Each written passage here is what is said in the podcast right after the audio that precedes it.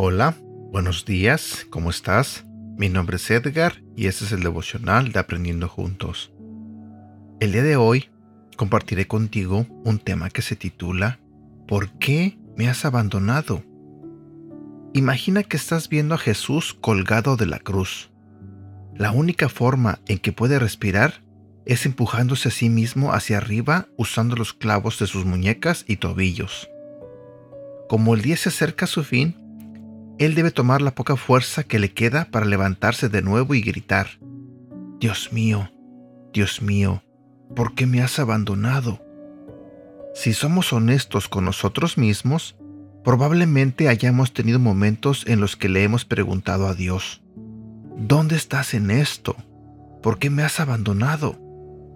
¿Cómo debemos responder en situaciones en las que nos sentimos solos, ansiosos o abandonados? Las palabras que Jesús dijo en la cruz fueron tomadas del Salmo 22, un lamento profético escrito por el rey David. En muchos sentidos, este salmo es sobre Jesús, pero también nos proporciona tres pasos a seguir cuando nos sentimos solos. Número 1. Sé honesto con Dios en cómo te sientes. Las relaciones empiezan por ser reales, así que si te sientes abandonado por Dios, díselo. Hazle a Dios tus preguntas y prepara tu corazón para escuchar sus respuestas. Número 2. Dale siempre la gloria a Dios. Nuestros sentimientos no cambian el hecho de que Dios es digno de ser adorado. De hecho, suele ser a través de la adoración que descubrimos la cura para nuestras preocupaciones.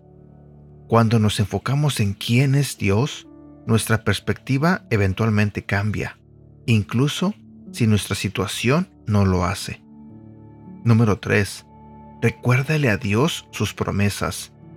A través del Salmo 22, David básicamente le dice a Dios, yo sé quién eres, y como siempre eres fiel a tu carácter, líbrame como has librado a tu pueblo antes que a mí.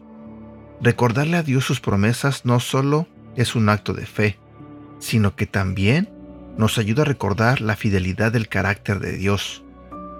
En última instancia, la fidelidad de Dios se personificó cuando Jesús fue crucificado. Jesús sufrió voluntariamente solo en la cruz para que pudiéramos experimentar la compañía eterna con Dios. Jesús es el cumplimiento profético del Salmo 22. Y debido a que Él soportó la separación de Dios, nosotros ya no tendremos que hacerlo. Toma un momento para reflexionar sobre el máximo sacrificio que Jesús hizo por ti. Oración. Jesús, gracias por rescatarme de la separación eterna de ti. Gracias a que soportaste la separación de tu Padre. Ahora nunca tendré que hacerlo. Ayúdame hoy a hacer una pausa y a reflexionar sobre la magnitud de tu sacrificio y a darte la gloria que mereces. No importa lo que sienta, tú siempre eres digno de mi adoración. Así que hoy elijo adorarte. En el nombre de Jesús. Amén. Versículo para recordar. Romanos capítulo 8, versículo 35 al 39. ¿Quién nos apartará del amor de Cristo? ¿La tribulación o la angustia? ¿La persecución? ¿El hambre? ¿La indigencia? ¿El peligro o la violencia? Así está escrito por tu causa siempre nos llevan a la muerte, nos tratan como ovejas para el matadero. Sin embargo, en todo esto somos más que vencedores por medio de aquel que nos amó, pues estoy convencido de que ni la muerte, ni la vida, ni los ángeles, ni los demonios, ni lo presente, ni lo porvenir, ni los poderes, ni lo alto, ni lo profundo, ni cosa alguna en toda la creación podrá apartarnos del amor que Dios nos ha manifestado en Cristo Jesús, nuestro Señor. Y aquí llego yo a la parte final de este devocional.